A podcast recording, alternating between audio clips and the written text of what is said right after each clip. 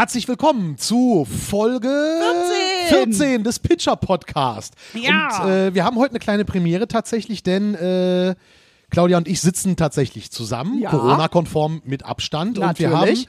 digital unseren Gast äh, zugeschaltet am Mhm. heutigen Tag, denn äh, ein Mensch, den man sonst auch gerne hier im Pitcher am Tresen trifft tatsächlich, mit dem man einen richtigen Tresentalk machen kann. Jetzt sitzen nur Claudia und ich am Tresen und unser Gast ist uns zugeschaltet aus der direkten Nachbarschaft. Ja. Ne? Möchtest So du unseren Gast aus. vielleicht äh, äh, introducen? Introducen. Äh, unser Gast heute ist äh, der einzigartige Opa.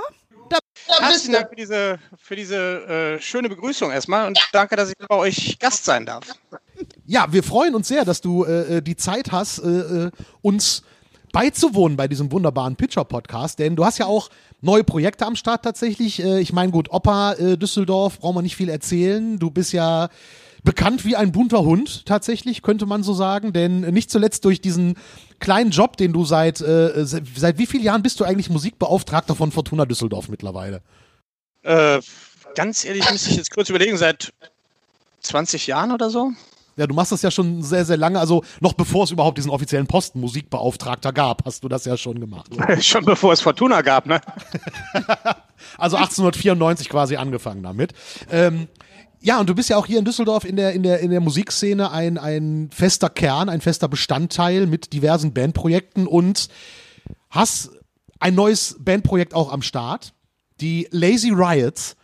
Ähm, ihr habt euch schon vor Corona gegründet tatsächlich, oder? Äh, ja, Anfang letzten Jahres. Äh, es hat sich ergeben, dass der Andy und der Olli, der Olli ist ja, ähm, glaube ich, schon Gast gewesen, als der Andy das Pitch eröffnet hat. Äh, der hat den Laden aufgeschlossen, da saß der Olli, glaube ich, schon an der Theke. Äh, und der Andy ist ja auch hier Stammgast. Die hatten mich angerufen, ob ich ähm, Lust hätte, bei denen und der Leo äh, ein bisschen mitzusingen und auch die Band ein bisschen nach vorne zu schießen. Und ähm, dann hat der, haben wir noch den Elmar und den Patrick dazu geholt und ja, das macht schon sehr viel Spaß und wir haben eigentlich innerhalb kürzester Zeit ähm, ein ziemlich gutes Programm auf die Beine gestellt. Ja, ihr habt ja dann Anfang letzten Jahres, also ziemlich genau vor einem Jahr, dann habt ihr ja bald äh, äh, ersten Geburtstag tatsächlich. Ja, den können wir natürlich nicht so feiern, wie wir uns das vorgestellt hatten. Wir hatten uns eigentlich so ein bisschen gedacht, natürlich Live-Premiere im Pitcher. Das hat dann ähm, nicht so geklappt. Wir hoffen, dass wir das jetzt im März vielleicht hinbekommen, sonst muss es ein bisschen später erfolgen. Und den ersten Geburtstag müssen wir natürlich auch verschieben, denn im Moment sieht es nicht danach aus, dass wir mit sechs Leuten uns treffen können, denn da halten wir uns natürlich dran und ähm, kämen nicht auf die Idee, das äh, zu unterlaufen. Blöde Zeit eben. Ja, eben, total blöd. Anfang 2020 eine Band zu gründen ist äh, äh, nicht gerade nicht gerade klug, weil ihr konntet ja auch zwischendrin gar nicht proben, dann ging das ja mal wieder und dann wieder gar nicht. Ähm, ein Video habt ihr zumindest abdrehen können ähm, in der Corona-Zeit tatsächlich. Das habe ich auch äh, tatsächlich schon gesehen. Und die Songs habt ihr auch schon aufgenommen tatsächlich. Ja, wir hatten ja das Glück, dass zwischendurch äh, es Lockerungen gab, wo wir dann zumindest ins Studio gehen konnten, um die Sachen aufzunehmen. Und äh, das war mega geil. Das war auch direkt um die Ecke vom Pitcher in den äh, Groove Island Studios auf der Corneliusstraße beim Bobby Sattler. Es war auch die heißeste Zeit, also selten in einem Studio gearbeitet und so geschwitzt. Und das hat mega Spaß gemacht und das war auch ganz gut so für die Band, denn wenn man ständig Konzerte absagen muss, dann geht einem so ein bisschen der Geist verloren. Ja, und ähm, da hatten wir Glück, dass wir eben in der Zeit zumindest die, die sechs, sieben Stücke aufnehmen konnten. wären denn viele Konzerte geplant gewesen? Ähm, insgesamt wären es fünf gewesen, von denen wir eins spielen konnten. Immerhin in Wesel, äh, sozusagen als Live-Premiere, von dem wir jetzt auch zwei Stücke mal online gestellt haben, damit die Leute zumindest mal einen Eindruck bekommen, was wir da live so veranstalten. Und das war eigentlich ganz nett, aber eben auch schon Corona-mäßig Abstand, nicht zu viele Leute im Laden. Ähm, für eine Premiere kann man sich irgendwie was Geileres wünschen, aber es war für uns erstmal ein erstes Konzert. Ne? Aber es waren immerhin schon vier oder fünf Konzerte, die wir absagen mussten. Ne? Schade. Das ist natürlich nicht so geil. Jetzt sagtest du gerade, ähm, naja, es ist natürlich blöd für den Geist der Band. Was ist denn der Geist der Lazy Riots? Kann man das so zusammenfassen, was so der, der Spirit eurer Band ist? Ja, ich würde das erstmal direkt formulieren. Äh, es geht schon darum, Spaß zu haben und ähm, wöchentlich zu gehen und Bier zu trinken. Das ist, glaube ich, äh, ein ganz wichtiger Aspekt dieser Band. Ähm, dann natürlich unglaublich revolutionär zu sein, ohne dafür viel tun zu müssen. Das ist das Lazy da drin und auch das Riot-mäßige. Ähm, Und ansonsten ist es mehr so eine äh, Beschäftigungstherapie für ältere Herren. Also ich bin zum Beispiel auch äh, aufgelesen worden im Volksgarten beim Taubenfüttern und dann sagte der Olli, komm Opa, bevor du hier rumhängst, hol mir dich lieber auf die Bühne zurück. Der Spirit ist einfach Spaß haben und das aber auch mit einem, sagen wir mal, gewissen Anspruch. Also es soll jetzt schon den Leuten auch da draußen irgendwie ein bisschen Entertainment bieten und auch ähm, ab und zu mal einen Song, wo man vielleicht drüber nachdenken kann, ohne dass wir jetzt ins Tiefsinnige abdriften. War das denn schwer, dich, dich zu überreden, äh, wieder auf die Bühne zu gehen? Weil du hattest ja schon diverse Bandprojekte und ähm, hattest ja dann auch deine letzte Band, äh, ja, habt ihr ja dann quasi aufgehört irgendwie. Wolltest du dann, hattest du gar keinen Bock mehr Musik zu machen oder äh, wie war das bei dir? Oder warst du eigentlich ständig in so einem Standby-Modus und hast nur darauf gewartet, dass die richtigen Leute fragen? Mm, beides, ehrlich gesagt. Äh, einerseits hatte ich so ein bisschen damit abgeschlossen, weil der Cashbar Club war schon irgendwie meine Band und das hat dann, warum auch immer, zum Schluss nicht mehr so untereinander funktioniert und äh, ich war jetzt nicht auf der totalen Suche nach einer neuen Band. Gleichzeitig, aber klar, habe ich schon irgendwie geguckt, wer, wer käme denn für mich in Frage und wie soll das neue Ding dann aussehen? Und dann ist, wie das eigentlich bei vielen Bands ist, immer äh, gefatter Zufall ein ganz guter äh, Moment.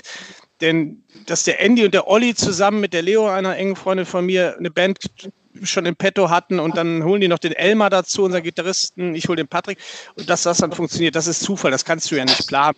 Ja, und dass das so geil auch ähm, ist, das hatte ich lange nicht mehr, dass ich eine Band habe, wo ich die Tage vermisse, dass ich mit denen nicht proben oder rumgammeln kann. Also nicht so eine meiner Küche abends sitzen und mit den, ähm, mit den fünf Spackos Bier trinken, das ist schon sehr unterhaltsam. Also. Hast du die Frau jetzt als Spacko ausgeschlossen? Nein, sie war mit drin, oder? Jetzt muss ich zählen. Leo ist auch definitiv ein Spacko, also deswegen passt die da auch bestens rein. Ja? Ähm, die haben ja nicht nur wegen ihres guten Aussehens und ähm, der zauberhaften Stimme genommen, sondern vor allem hat sie uns eigentlich überzeugt, dass sie unglaublich viel Bier trinken kann. Und das war eigentlich dann definitiv ein Maßstab, um dass sie äh, in die Band gekommen ist. Check, Check. aufgenommen. Ähm, also die drei gab es dann, Andi, äh, Olli und Leo, Leo gab es als Band schon, äh, bevor du dazu gekommen bist. Und dann kamen noch Elmar.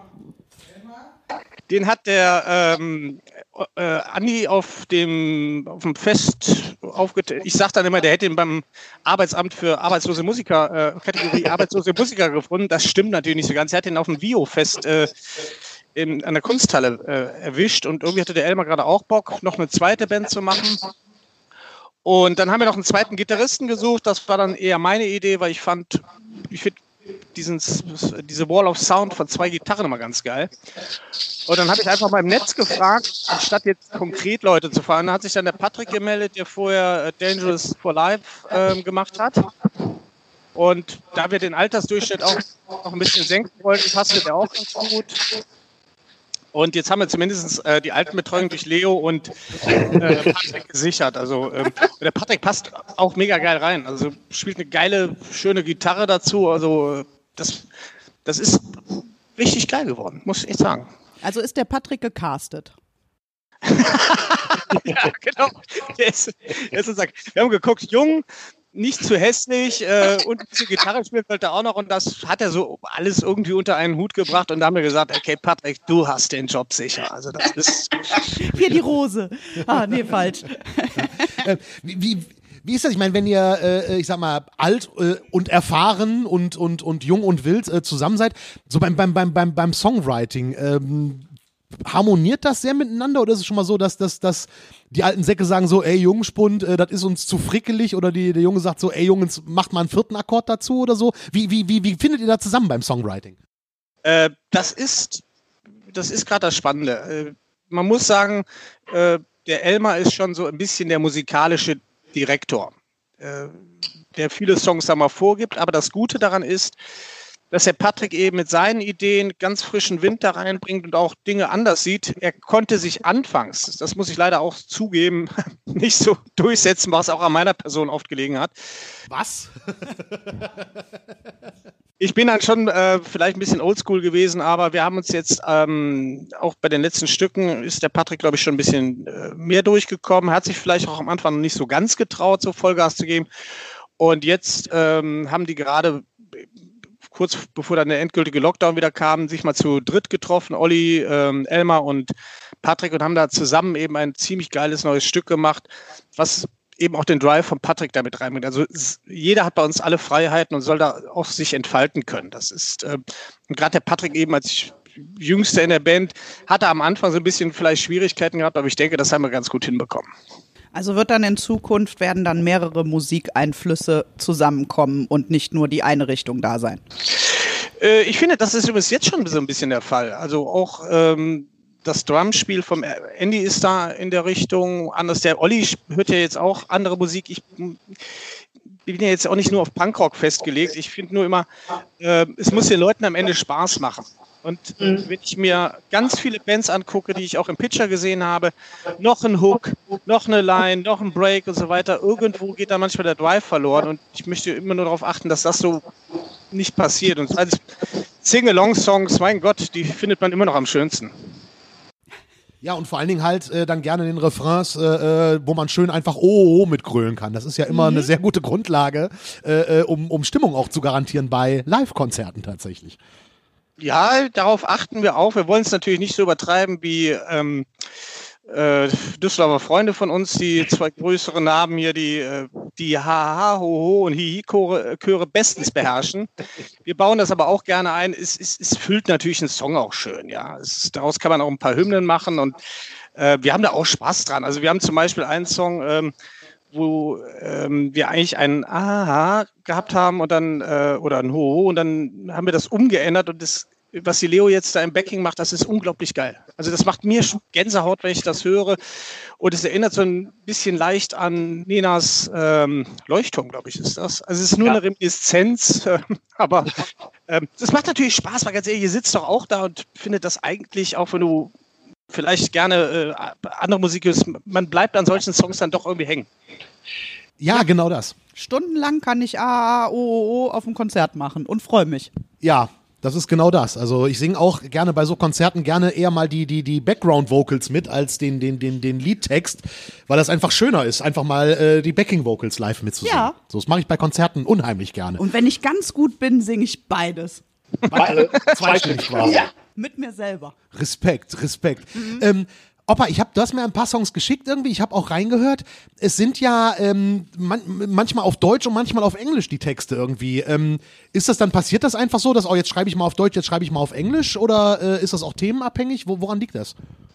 Die Leo möchte für sich selber mehrheitlich die ähm, englischen Texte schreiben.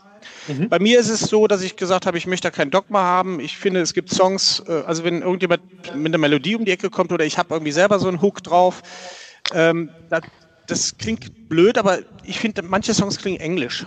Ja, mhm. also äh, What Would You Do, da war für mich gar keine Frage, dass der Englisch sein muss. Und ja. bei Kein Zurück, ähm, als der Elmer den, den Song so vorstellte, war für mich eindeutig auch klar, dass der Deutsch ist. Ich kann das nicht wirklich beschreiben, ähm, es gibt so Töne oder Tonfolgen, wo ich so das Gefühl habe, äh, da wird die Sprache mir vorgegeben. Ja, da bin ich aber bei dir. Also da gibt's, da gibt's äh, durchaus, äh, durchaus Songs, wo du, wo, du, wo du denkst, so, boah, den könnte man nicht auf Englisch machen einfach. Also, ja, ja doch, das kann ich nachvollziehen. Und ich finde es von vornherein eigentlich gut, wenn man das mischt, statt wenn man ganz lange eine Sprache bedient und dann switcht. Ja. Das finde ich als Rezipient immer schwierig. Das war effizient. Sehr schön. Schön, ne? Ja, wir sind ja auch ein intellektueller Podcast, ne? Wir, wir sind ja der intellektuelle Tres Tresentalk. Richtig, vor dem Bier. Ne? Wir sind ja hier auch in einem studentisch angehauchten Viertel, da muss man ja durchaus auch mal ein bisschen Hallo, Akademiker raushängen lassen. Slam. Eben, hier ist Poetry Slam, richtig, ja. Weil wir haben ja den Vorteil irgendwie, ich, äh, ich weiß, du kannst das ob der Dunkelheit nicht so richtig erkennen, aber wir sitzen ja tatsächlich im Pitcher. Ähm, wie, wie sehr beneidest du uns jetzt eigentlich gerade, Opa? Wahnsinnig, ganz ehrlich. Äh, ich hätte am Anfang nicht gedacht, dass einem das so extrem fehlt, äh, nicht mehr seine eigenen Stammkneipe gehen zu können. Das muss ich wirklich sagen. Das finde ich ähm, sehr, sehr komisch. Und ich komme ja fast täglich mal, wenn ich mit dem Rad oder so fahre, am Pitcher vorbei und denke, Mensch, äh, jetzt einfach nur so reingehen, mal ein Bierchen trinken und ein bisschen quatschen mit irgendwem, der da auch verloren an der Theke rumhängt. Ähm, das sind so Sachen, die, glaube ich, vielen Menschen fehlt. Mhm. Ja, das ist, das ist Genau das. das. Das ist auch das, was mir am meisten fehlt. Also ich meine, man hat ja noch Kontakte digital, manchmal auch noch in echt und so weiter. Aber so dieses einfach mal spontan, wie du sagst, am Pitcher vorbeigehen, sagen so, oh, jetzt gehe ich mal einfach gucken, wer da ist und trinken Bier mit äh, dem oder derjenigen. Das wäre ja immer sehr, sehr schön. Und das fehlt mir auch total. Ich finde, das wird auch gerade immer schlimmer. Also ich habe das so mit dem Jahreswechsel jetzt, dass es äh, so irgendwie jetzt reicht es. Ich weiß, dass es noch etwas gehen wird und die Vernunft sagt mir das auch, aber irgendwie und witzigerweise war das so, als wir dann Corona hatten, hatten wir das Gefühl, wenn wir aus der Quarantäne rauskommen, dürfen wir wieder alles. Dann gehen wir los und machen dies und machen das und dann kam der Trugschluss so, äh, nein, doch nicht. Ja, ich kann das äh, mega nachvollziehen. Ich dachte auch so, bis, man darf nicht vergessen, vor der Weihnachtszeit äh, ist noch so, weißt du, die, die stimmungsvollen Lichter, da ist noch alles schön. Ja. ja. Jetzt ist das alles weg und jetzt kommt so eine gewisse Trostlosigkeit auf, die mich sowieso immer befällt, bis endlich mal wieder Frühling ist. Und äh, da fehlt das einem ganz extrem gerade das kann ich mega, mega nachvollziehen. Und äh, im Sommer kann man zumindestens, wenn keine Kneipe aufmachen darf, sagen, ich setze mich in den Volksgarten, da wo ich die, früher die Tauben gefüttert habe, da könnte man jetzt auch toll Bier trinken. Das ist bei diesem Wetter natürlich überhaupt nicht drin. Das heißt, man sitzt nur noch zu Hause, geht raus um zum Spazieren gehen. Ähm, auch die Spazieren gehen, mein Gott, ich, ich, ich habe keinen Bock mehr spazieren, ich will wieder sitzen. Lass ja, mich ja aber sitzen und, und Bier trinken oder einfach mit Leuten quatschen. Ja, ich meine, der Andi kann ja bestätigen, dass es auch Abende gibt, wo ich mal keinen Alkohol trinke. Das geht ja einfach nur um Leute treffen auch, ja. ja, genau. Le Leute treffen, das ist. äh, Andi, Andi grüllt gerade im Hintergrund. Andi bestätigt gerade im Hintergrund, äh, dass es Abende gibt, an denen du äh, auch kein Bier trinkst im Pitcher. Stimmt, dann trinkt er Weißweinschorle. dann trinkt er Weißweinschorle. So, so. Nein, aber, aber das ist genau das Ding. Ich finde, Jan Januar ist halt immer ein Kackmonat eigentlich, so, weil im Januar passiert irgendwie nichts. So, es ist, es ist, es ist trüb, es ist grau, es ist trist ist noch schlimmer als November so, weil November kommt irgendwann nächstens weißt du, kommt Weihnachten. Jetzt ist Januar und dann weißt du sonst, ah, irgendwann kommt Karneval. Richtig. Und da kommt ja dies Jahr auch nicht. Nein. So, da ist Mitte Februar irgendwie und äh, ist Donnerstag, du denkst, boah, ist Donnerstag 10 Uhr, ich kann anfangen Bier zu trinken. Ja. Nee, kannst du gar nicht. Also kannst du schon, aber dann kannst du zu Hause Polonaise machen. Und deshalb freuen wir uns jetzt alle auf Ostern, weil dann wird alles wieder gut. Ja, zumindest äh, wird, wird dann alles wieder besser. Aber ähm, Opa, du bist ja normalerweise auch äh, alle zwei Wochen ähm, am Spielfeldrand äh, im Stadion bei der Fortuna, legst da auf, sorgst für Stimmung. Ist ja jetzt auch gar nicht, ne? Weil ich meine, ich kriege es bei, bei Fernsehübertragungen mit, in manchen Stadien sind ja Stadionsprecher da und so. Ähm, du bist jetzt bei Fortuna nicht im Stadion, machst auch keine Musik und so weiter. Ähm, das fehlt dir wahrscheinlich auch extrem, oder? Ja, im Moment ist es so, wir haben schon, der André Scheid äh, vor Ort als Stadionsprecher, um den Spielern auch so ein bisschen diesen äh, Ablauf zu geben, dass so das Gefühl ist, man hat auch ein Heimspiel. Und mein Techniker und Freund, der Carsten Jons, der ist auch vor Ort, weil der das natürlich technisch begleitet. Und der macht dann im Moment Musik, die, wo ich dann immer äh, WhatsApp-Nachrichten von den Journalisten bekomme, ähm, was das für schauerliche Lieder sind, die der äh, Carsten da spielt. Da muss man dazu sagen, dass teilweise das auch Wunschlieder der Spieler sind. Jetzt kann man über Fußballer und Musik mal ein, demnächst einen ganzen Podcast machen, bin ich sehr interessiert dran. ähm, mir fehlt das extrem. Mir ja. fehlt das extrem. Auch dieses Leute treffen, auch da wieder, du gehst ja, Fortuna ist ja im Grunde genommen äh, schön anzugucken, aber es ist ja. Naja, schön anzugucken, nicht immer. Sagen wir mal so, ähm, Fortuna spielt halt da, ja. Und, oder, ja. Und man guckt sich das an, aber man steht ja mit Leuten, quatscht dann, regt sich auf, freut sich gemeinsam und man weiß, das sind ja Leute, die, mit denen man gar nicht so befreundet ist, sondern die man wirklich nur im, im Stadion dann trifft. Und das sind so Momente auch, äh, die ich echt vermisse, dieses atmosphärische, ähm, ob Fortuna jetzt gewinnt oder verliert, das ist im Grunde genommen für mich fast schon zweitrangig. Mir ist auch die Liga egal. Ich meine, wenn man aus der Oberliga kommt, ist einem ja. Es ist so, wie wenn man sich daran gewöhnt hat, Jogginghosen zu tragen. Ja, dann äh, ist einem auch so ziemlich alles egal. Genauso ist man als ehemaliger Oberligist auch nicht mehr auf den Profifußball angewiesen. Aber ja, das fehlt mir extrem, muss ich echt sagen. Also ähm, nicht ehrlich gesagt, die Fußballspiele, die kann man ja gucken, aber dieses Stadionerlebnis, das finde ich schon schlimm, dass das nicht da ist. Finde ich immer beeindruckend, weil ich habe ja so gar keine Fußball, also keine Stadionaffinität, weil ich war immer bei Rheinfire. Ach, da war ich auch. So, und das ist natürlich ein massiver Unterschied für mich immer gewesen zum Fußball. So diese Fans, die alle miteinander ineinander feiern und ähm, da eben nicht diese, diese, diese Fanfeindschaft ist. Und dann hatte mich ein Freund mal mitgenommen nach Bochum ins Stadion. Ja, schön. Ja, da war ich, ich stand da in dieser Kurve, wo, Ja. ne? Und ganz oben und ich hatte bei jedem Tor, die haben 4 zu 1 gewonnen gegen Köln, bei jedem Tor Angst, mein Leben zu verlieren, weil das ja tief runtergeht. Ja, wobei in Bochum ist ja relativ überschaubar. Ist ja ein relativ schönes Stadion. Ich, das ist eine war Sache. das schon sehr hoch. Das ich ist eine. Sache, die mir total fehlt, die Auswärtsfahrt nach Bochum tatsächlich. Ich habe mich so gefreut, okay, wir sind abgestiegen, aber boah, endlich wieder nach Bochum fahren. Weil Bochum finde ich total schöne Auswärtsfahrt. Äh, lecker Bier, lecker Currywurst im Stadion und vor allen Dingen kannst du auch nach dem Spiel durch Bochum laufen in Fortuna-Trikot und kriegst dann mal einen blöden Spruch, aber du kriegst halt nicht aufs Maul. Das ist in Bochum wirklich sehr angenehm. Äh, Wir mussten, ähm, der Flo hatte dann zu mir gesagt, wir müssen jetzt noch meinen Kumpel, den Alex, abholen. Den nehme ich immer mit ins Stadion. Jetzt Ja. hatte ich keine Vorstellung, wer sein Kumpel der Alex ist. Da haben wir einen Rollifahrer abgeholt, so ein Ruhrpott-Urgestein, der im lila Jogginganzug in seinem Rolli saß, der mit Fahnen, Wimpeln, Schals und hier so diesen, diesen Radspeicher-Dingern, die wir früher in den Fahrrädern Die hatten. Klickdinger. Ja, da war ein mega Alarm am Rolli, da habe ich den geschoben und dann kam mein Highlight. Vorm Stadion standen Original Toto und Harry und haben gearbeitet. Ja, super. Ja, das ist Bochum. Super. Ja, aber das sind so Geschichten, die halt der, der, der, der Fußball halt irgendwo schreibt, die auch verloren gehen. Aber Opa, du hast vorhin eine Frage, die ich mir seit Wochen und Monaten stelle, indirekt beantwortet. Der Stadionsprecher ist also da, um den Spielern dieses Gefühl zu vermitteln, dass es halt ein normaler Spieltag ist quasi. Ja, es ist, mh, das klingt ein bisschen blöd, aber ich kann das mittlerweile nachvollziehen, wenn man so ein paar Jahre mit so Profis verbracht hat. Ähm, die sind schon ein bisschen so wie so hochgezüchtete Rennpferde. Das heißt, gewisse Rituale oder gewisse äh, äh, Außengegebenheiten sollten da sein, damit die sich auch wohlfühlen. Ansonsten ist es ja egal für die Profis äh, ohne Zuschauer, wo die gerade spielen. Das ist ja völlig Wurst. Ja, klar. Aber ich verstehe es, weil ich habe das so beim, beim, beim, beim Gucken im Fernsehen so gedacht, so, ey, warum, warum erzählt der Stadionsprecher jetzt, dass ein Tor gefallen ist? So, furchtbar die, die, du sitzt ja eh vorm Fernseher und hast es mitgekriegt und im Stadion ist ja eh kein Zuschauer. Aber jetzt habe ich das verstanden. Das ist, äh, hast du, hast, du hast wieder was zur, ähm, wie sagt man, Bildungsauftrag. Bildungsauftrag ist das Wort, das ich gesucht habe. Das ist sehr schön. Immer wieder gerne. Ich, ich sollte daraus eine offizielle Sprechstunde machen, Lebensfragen beantwortet. Opa Es gibt bei erklärt den Fußball. Es gibt bei den Peanuts immer dieses schöne The Dog is in. Das finde ich, ähm, so, so, so, so, einen ähnlichen Stand würde ich auch gerne auf der Oberbrücke aufbauen. Vom Pitcher, The Dog is in. Ja, könnte man ja vielleicht äh, äh, eines Tages wieder tun. Ähm, aber es gab ja diese Woche einen Moment, wo Fußball wieder gezeigt hat, was schön ist. Oh, da war sogar ich dabei. Ne? Weil, Kiel. Ja, ich habe vorher so die netten Jungs von Kiel, die alle so, das waren so normale Jungs, die gesagt haben, ne, freuen wir uns drauf, kriegen wir hin, sollen die mal in den Norden kommen und frieren und so. Und da habe ich mich gefreut. Ja, ich mich auch sehr. Das war äh, sehr, sehr schön, auch wenn man als, naja, Fortuna Düsseldorf-Fan, was Pokal angeht, ja, aber sind wir ja gewohnt, die letzten Jahre, dass da irgendwann scheiße ist.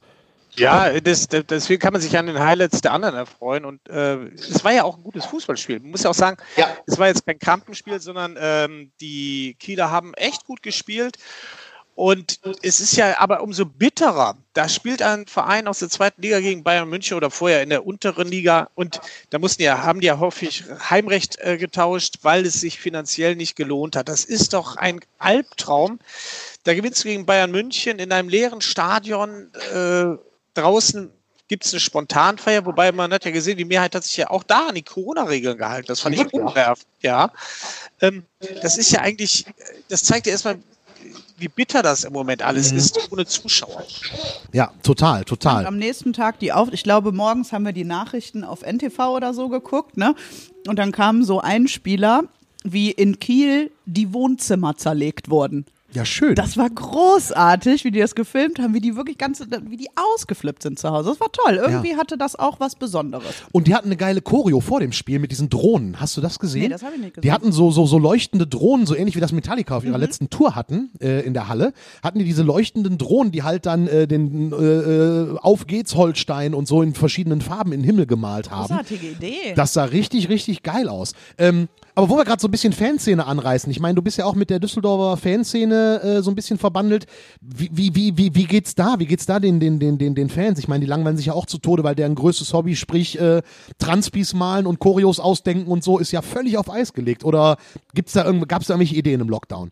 Ich, das Problem für die ganze Fanszene, und da will ich jetzt nicht die Ultras oder so ansprechen, das ist ja auch bei mir ein bisschen, man entfernt sich vom Fußball und besonders von diesem Profifußball. Äh, wenn ich dann höre, das war bei allen Vereinen so, auch bei der Fortuna, als der erste Corona-Lockdown da kam und äh, die Bundesliga pausieren musste, dass auf einmal wirkliche Diskussionen stattfanden, äh, ob wegen dem Gehaltsverzicht. Und dass da wirklich Spieler, und ich rede jetzt nicht von irgendwelchen Geringverdienern, sich dem verweigern wollten, das ist für mich auch so eine Unsäglichkeit. Ja, das sind Millionäre, das, dann wird gesagt, wir, wir kommen wieder runter, wir werden alle besser, wir werden solidarischer. Und im Grunde genommen wird diesen ganzen Aussagen, die werden gerade Lügen gestraft. Ja, das ist ja eigentlich äh, eine Katastrophe, wie dieser Profifußball ist. Äh, ich glaube, 17 Vereine kämpfen gerade darum, überhaupt noch eine Lizenz zu erhalten, im, im, der ersten drei Ligen oder überhaupt über die Runden zu kommen da ist ja irgendwas nicht in Ordnung. Und äh, ich fand auch so eine Aussage von einem Spieler, ich weiß jetzt nicht, wer es war, ja, äh, seine Karriere sei ja mit 34, 35 vorbei wo steht eigentlich in Deutschland in irgendeinem Gesetzbuch, wenn es das gibt, zeigt es mir geschrieben, dass ich mit 34 nicht mehr arbeiten muss. Also das ist, oder dass ich zwei Häuser besitzen muss oder einen Sportwagen. Äh, wir gehen alle arbeiten und wieso muss eigentlich ein Fußballspieler, ich weiß, dass er auf ihn verzichten muss, der soll auch gut verdienen, aber wieso muss der eigentlich nicht mehr arbeiten? Wieso muss der ein Haus haben? Wieso ja. muss der mit 34 ein abbezahltes Haus haben?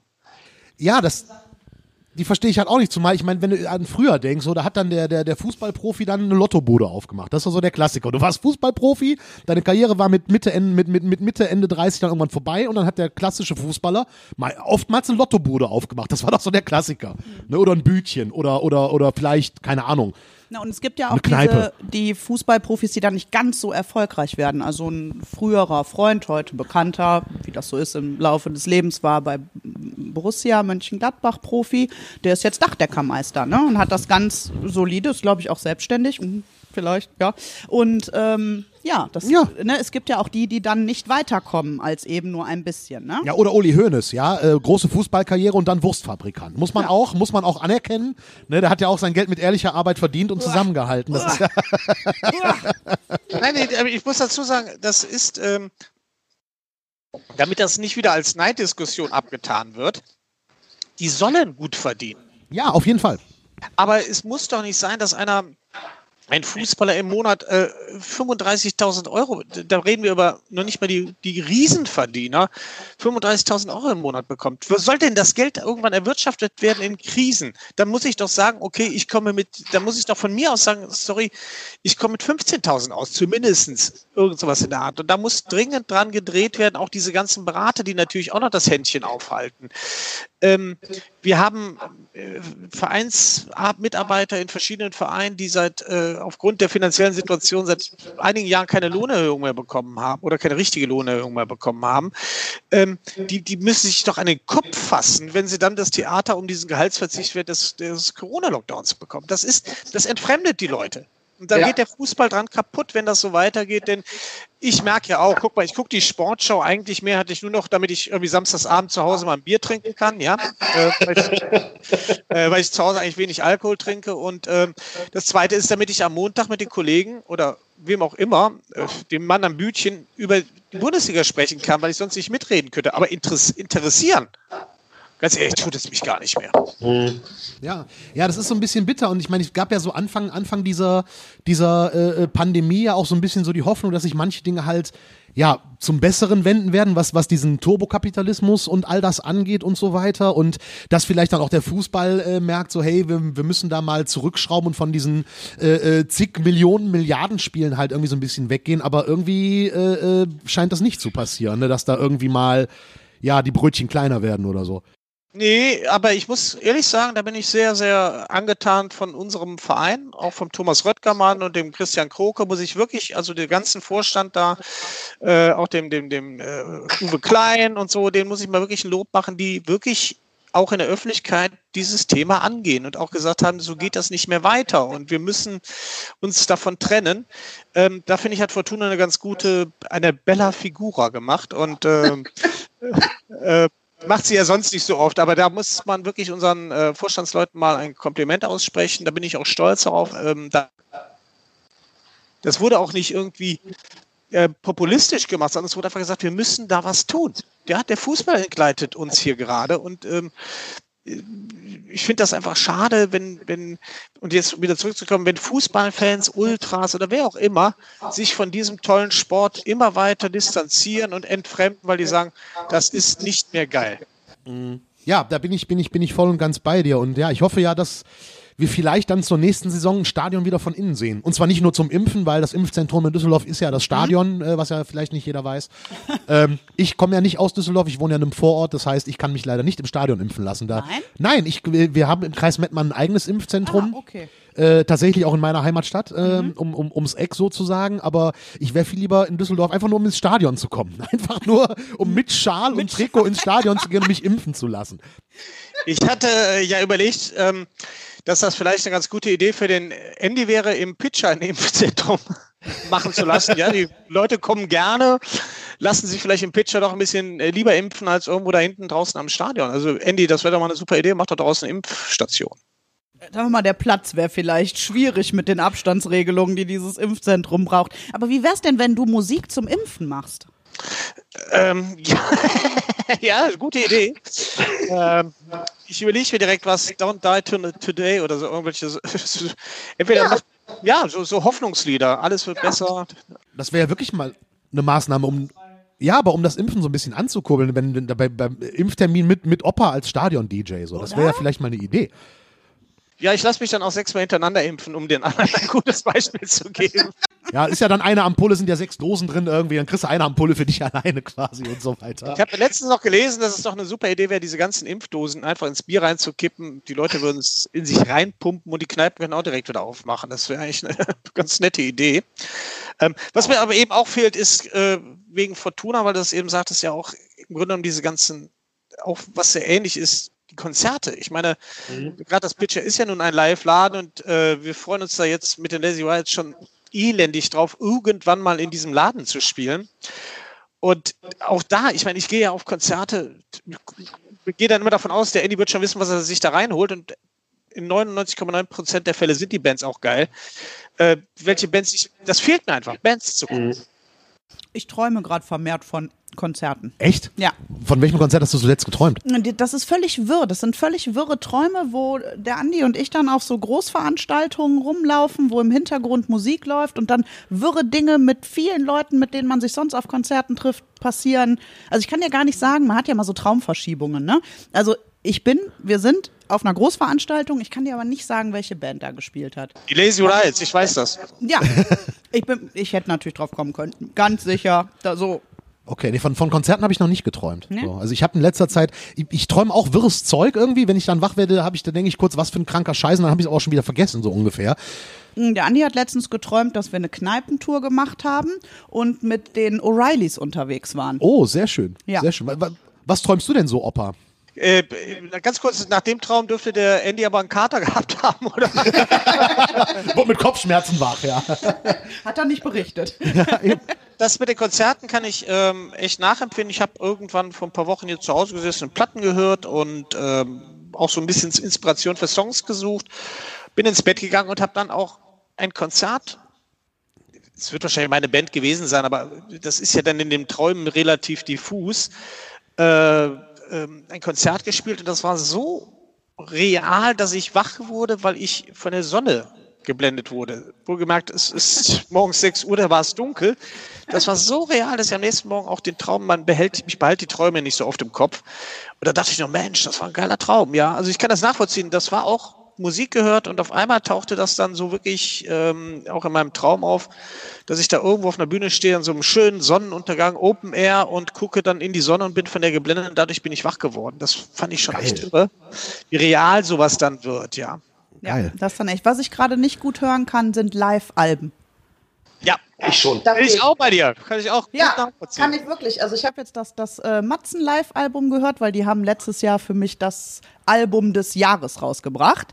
Ähm, und da habe ich ja, und dann habe ich mir das äh, Live-Album angehört und ich musste es ausmachen. Ich habe es nicht ertragen, die feiernden Leute zu hören und das Aha, Oho, mitzusingen. So. Ach, geht, geht mir genau anders. Also ich hatte mir nämlich jetzt letztes Jahr dann im, im, im Dezember die Live-Platte von den Donuts bestellt und äh, mir dann äh, angehört und die habe ich seitdem sehr oft mehrfach gehört, weil die mir wirklich sehr gut gefällt.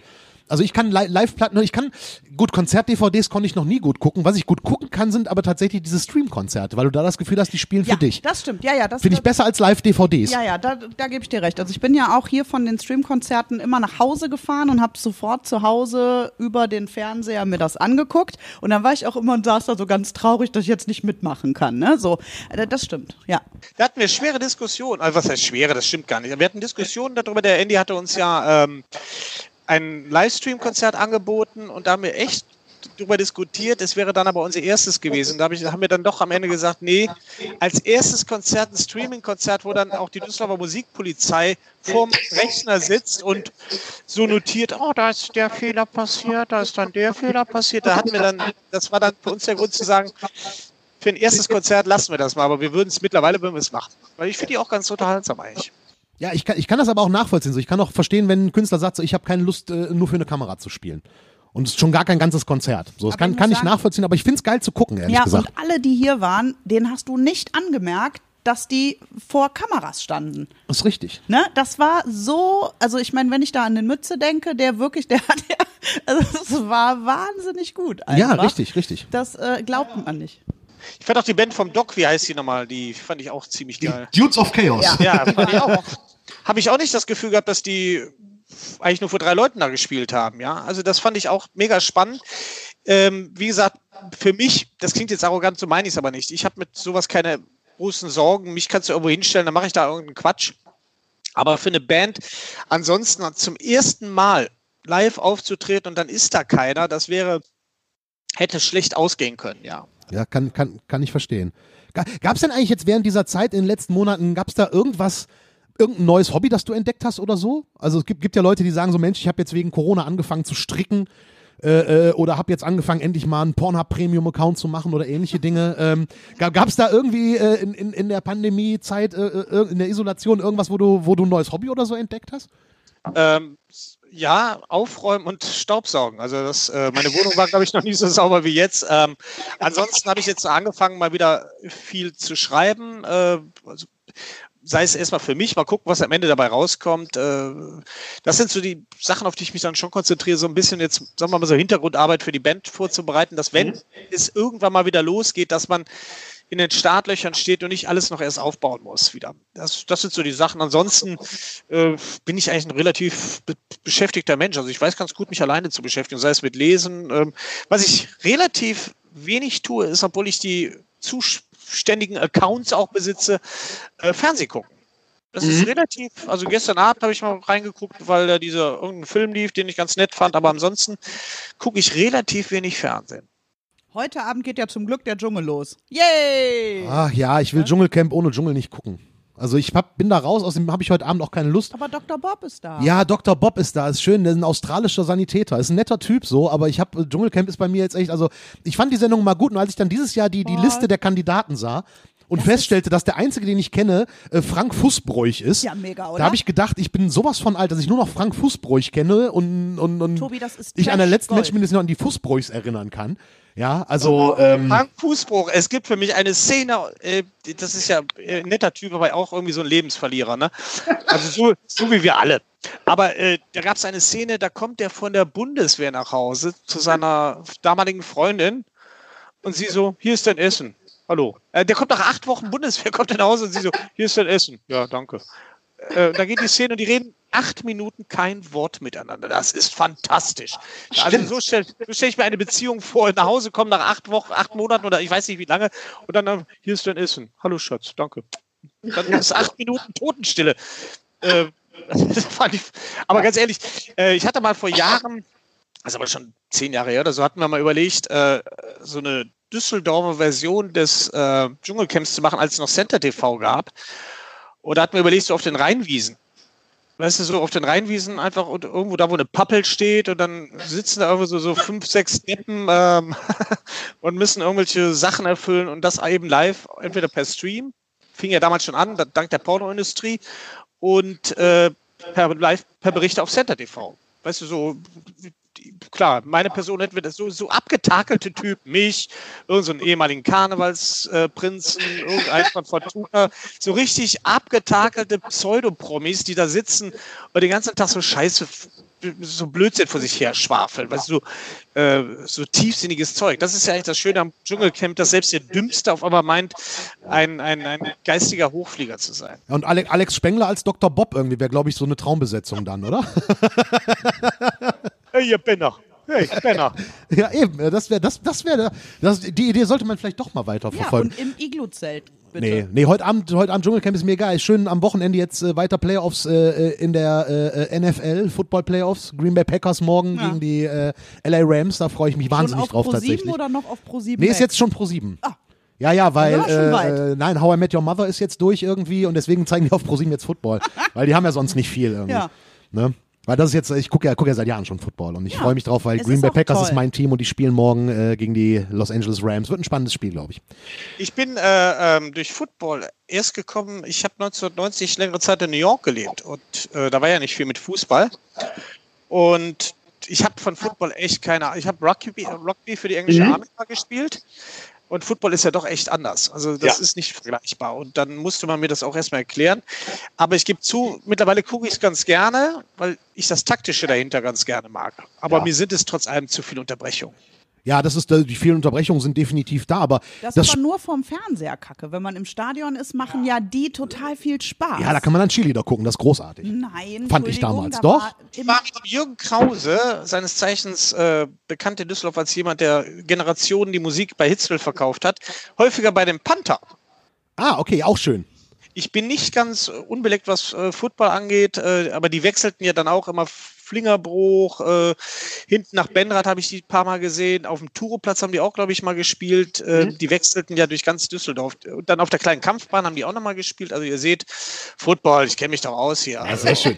Sehr schön. Aber was viel spannender ist, du hast gerade erzählt, du hast mal in New York gelebt. Ich meine, wir kennen uns jetzt ja auch schon äh, zwei, drei Jahrzehnte. äh, du hast in New York gelebt, das wusste ich noch gar nicht. Was, wie, wie kam es dazu? Ich habe 1990 ähm, nach dem Abitur bin ich erstmal nach England gegangen, habe da, also ich habe sehr viel gearbeitet beim Kaufring. Der ist dann, habe da auch gut verdient als Student. Der ist dann auch wahrscheinlich deswegen pleite gegangen. Also ich habe auch manchmal 14, 14 Stunden Schichten abgehobelt, einfach um die Kohle zu kriegen. Und dann mhm. bin ich erst nach London gegangen und dann äh, nach New York. Ein damaliger Bekannter von mir, der war vorgegangen, ein Engländer, der hatte dort eine Familie gegründet und ich wurde dort Patenonkel von, von der zweiten Tochter, von der, PJ, äh, von der Alex. Und die wohnten erst außerhalb, die wohnten noch etwa ein bisschen außerhalb von New York in Mamaroneck und dann bin ich immer mit dem Zug erstmal da reingefahren.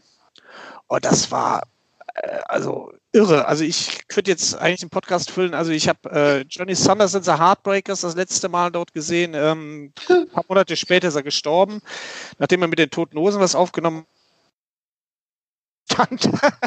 äh, dann, äh, da habe ich dann kein Witz, da habe ich dann Billy Idol kennengelernt, der auf diesem Konzert, der mich dann zu seiner Geburtstagsparty eingeladen hat. Großartiger Typ, großartiger Typ.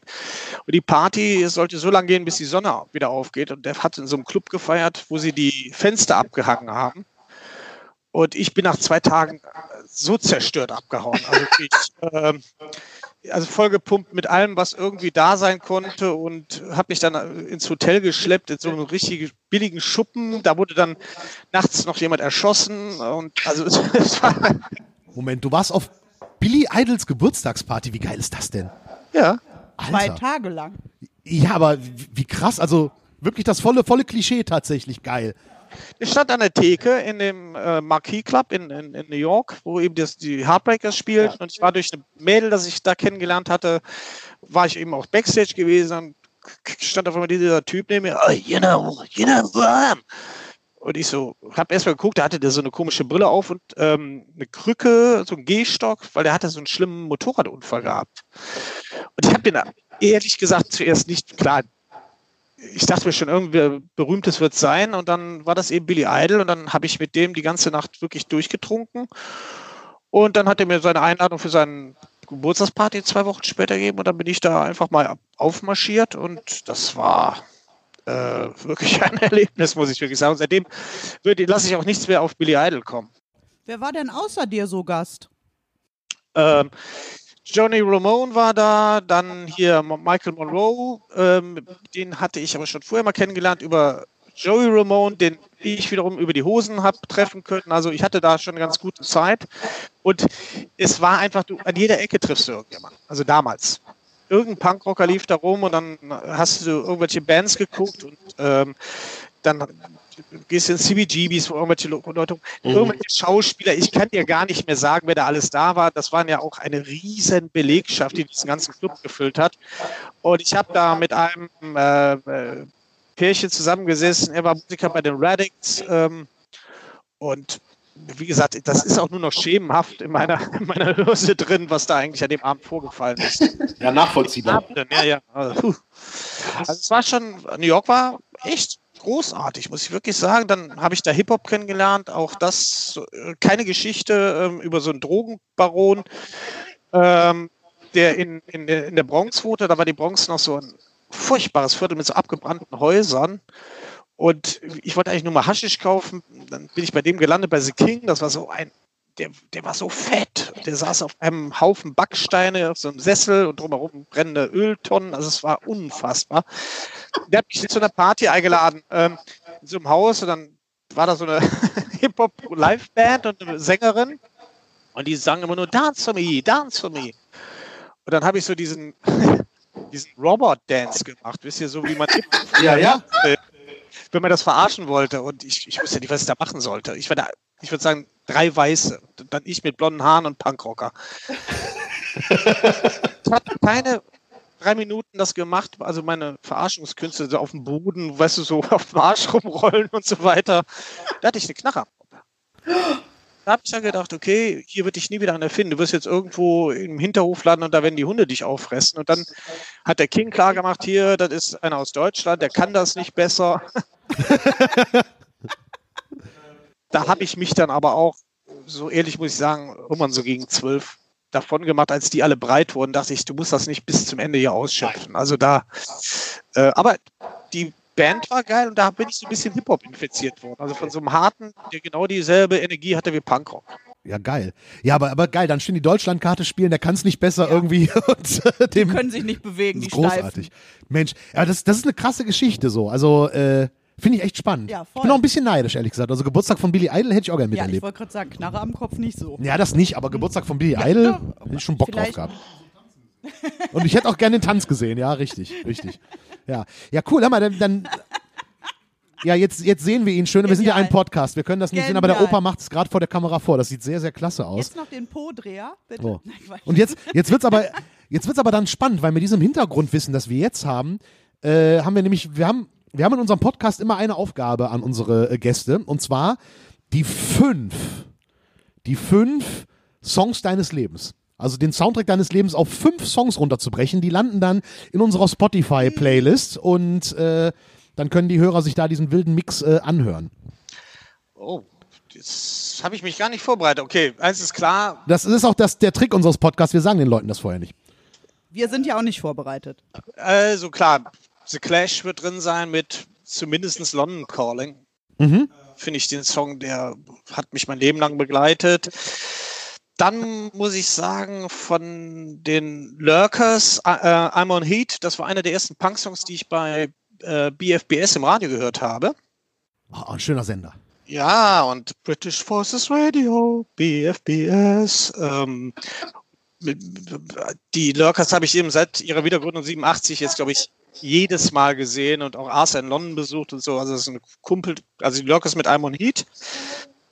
Ähm, dann würde ich wahrscheinlich äh, von den Toten Hosen wehende Fahnen nehmen. Mhm. Schöner Song.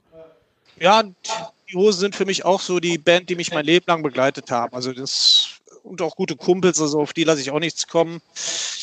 Ähm, jetzt müsste ich, ach, das wird ja richtig schwer. Ähm, dann würde ich wahrscheinlich, jetzt muss ich kurz, ja, von Generation X würde ich was nehmen. 100, mhm. Punks. Weil dieser Song für mich so, wie ich mir, also so wie ich London erlebt habe immer und äh, früher erlebt habe, das spiegelt für mich so ein bisschen so eine Stimmung wieder, die wahrscheinlich rein romantisch ist und äh, ja. verklärt. Irgendwie ist das ein Lied, was mich da ähm, sehr dran erinnert. Noch einer, ne? Einer noch, ja? Ähm, jetzt überlege ich mal. Da würde ich wahrscheinlich jetzt ehrlich gesagt Bob Marley, I Shot the Sheriff und so dieses Reggae, weil ich Reggae auch sehr geil finde. Schön. Ähm, um das zu denken. Und am Nummer 6 und Nummer 7. Okay, aber das, das sind schöne Songs, schöne Mischung. Vor allen Dingen auch äh, Bob Marley haben wir, glaube ich, noch gar nicht äh, drin. gar Reggae nicht. haben wir, glaube ich, noch gar nicht drin. Ska ist drin. Weil, weil du weißt ja, ne, Reggae, ne, weißt ja, was, was, was sagt ein Kiffer, dem er das Gras wegnimmst? Dann machen wir die scheiß Musik aus. So. okay, ja, Freunde, das war Pitcher Podcast Folge 17. Vielen Dank, Opa, dass du 14. äh, 14, Entschuldigung, habe ich, hab ich gesagt? 17. 17. Ja, ich denke, ich denke, Future. du musst vierdimensional denken, Marty. So, ich habe Pitcher Podcast Folge 14. Ähm, Dankeschön, Opa, dass du äh, die Zeit hattest und dich äh, zugeschaltet hast. Danke dir, Claudia. Äh, danke dir, Tobi. Und äh, ja, bis bald. Ja, bis Euch bald. Tschö. Ciao. Tschüss.